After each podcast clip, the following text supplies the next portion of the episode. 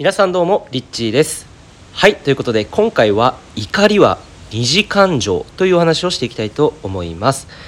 怒りは二次感情。えー、どういうことっていうね一瞬思った方もいると思うんですけれども、え、怒りという感情、まあ、これ誰誰も持ってますよね。あいつふざけんじゃねえよと、えー、なんで俺のことをバカにするんだとか、えー、怒りたくなるようなことって多分たくさんあると思うんですよ。旦那さんに対して奥さんに対してあるいは自分のパートナーに対して約束したのになんで来れなくなったのとか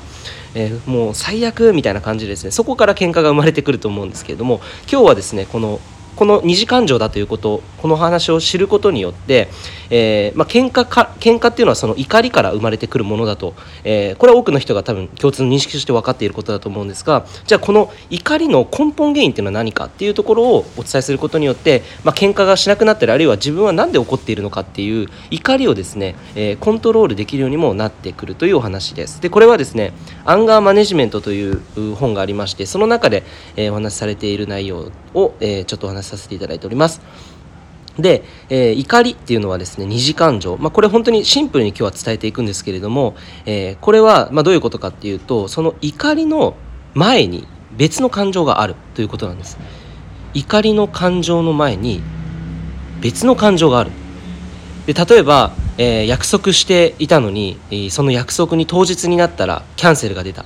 えー、一緒に約束して例えばディズニーランドに行こうって決めてたのに、えー、急に来れなくなって、まあ、しかもその理由が全然なんか「はい?」って感じの理由だったとしたら、えー、多分び怒る方もねいると思うんですその時に出てくる感情え約束したのにふざけんなよみたいな感じで、えー、例えば言ったとしたらその1個前の感情っていうのは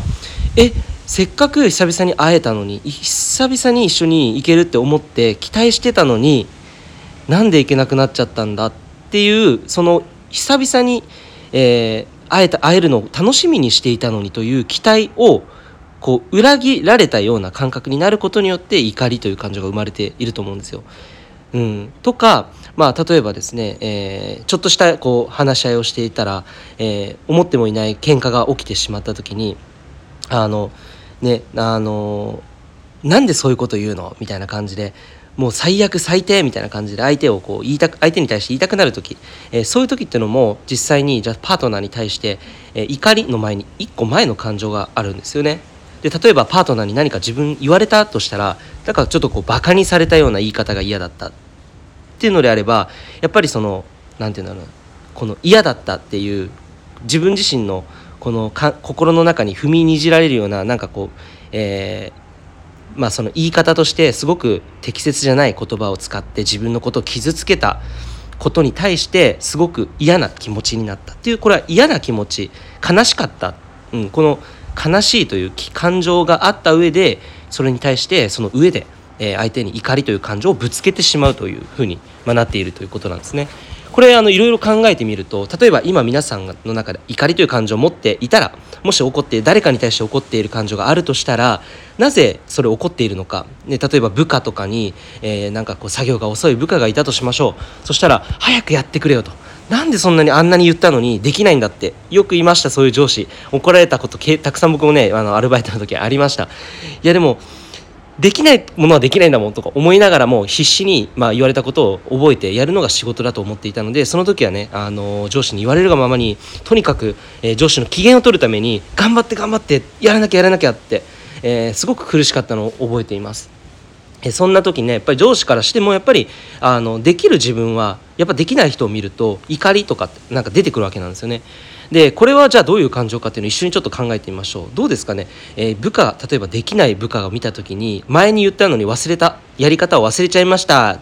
ていうそんな部下がいたとしたらあなたどう感じますかね？はい？っていうふうに思ったらそれが怒りの感情です。ただその怒りの感情の前に1個別の感情があると思うんですよね。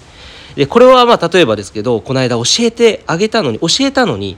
なんでその教えを簡単に忘れてしまうんだ？という教えてあげたことを大切に扱ってくれなかったっていう悲しさだったりする可能性もありますよね。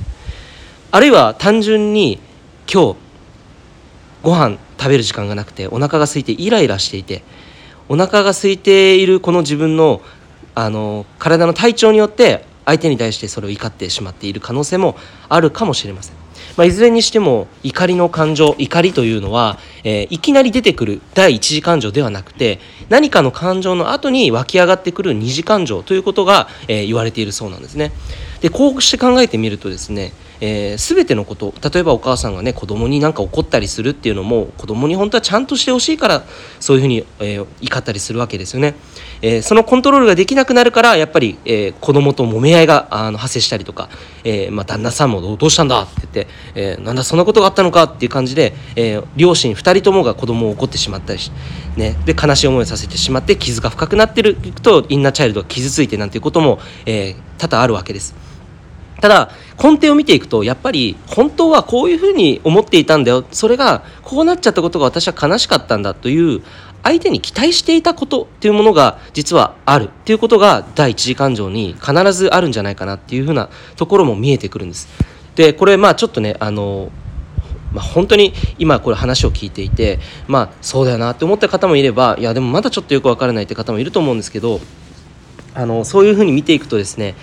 全ての人に対して自分の周りに対する期待っていうことはやっぱりその人のことを愛しているから。その人のことが本能的に好きだからこそ出てくる感情というのがこの二次感情の怒り。怒りという感情なんじゃないのかなというふうに思うんです。なので本当に怒っている相手がいるということは怒りが出てくるほどあなたの中から湧き上がってくるその感情があるということ。これはですねその人のことをやっぱり無意識のうちでもですねやっぱり愛しているからその人のことをやっぱ気にかけていたりとかつながりを自分自身も相手に求めているからこそ愛しているからこそ、えー、期待が裏切られた時に爆発的な感情が生まれて怒りになったりとかするように、えー、やはりもともとは人は人のことをが大好きなんですよね。えー、そんな風にこう聞くとですねなんかこうあ怒りも仕方ないなと。怒ることもねしょうがない。これはだって人間だから怒りっていうのは当然出てくるわけで今まで人類でね怒りっていうものを私は悟りました。怒る必要はもうないんです。そんな人が現れた時に怒りがストップしたら今の人類はもう怒りという感情をね使っていないと思うんです。でも今でもどんな時代でも人間がこの地球上にいる間に怒りという感情があるということはやはり、えー、神様の神話でもね怒りあの怒る神様とかいるわけですから、えー、そういうところで言うとやっぱりこれは仕方のないことっていうふうに思ったらじゃあそのね二次感情であるこれは仕方がない、えー、でも根底はやっぱり人のことに対する期待期待というのはつまり自分自身があなたのことを愛しているからとか好きだからっていうところで発生してくるものなので、えー、そういうところを見ていくとすごく人間っていうのは愛情深い、え動物なのかなっていうことを、えー、感じました。ということで、え今日は怒りは二次感情というお話をさせていただきました。いかがだったでしょうか？はいということでえ今日はなんか、えーと、一粒万倍日らしいですねはい一粒万倍日、えー、ということで、えー、なんかすごくいい日らしいですね。かなり、えー、大きなお金を動かしていい日。何をするにしても最高最善に動いていくいい日と、えー、いう日だ日ですので皆さんもぜひ素晴らしい一日をお送りしてください。はいいつもありがとうございます。リッチーでした。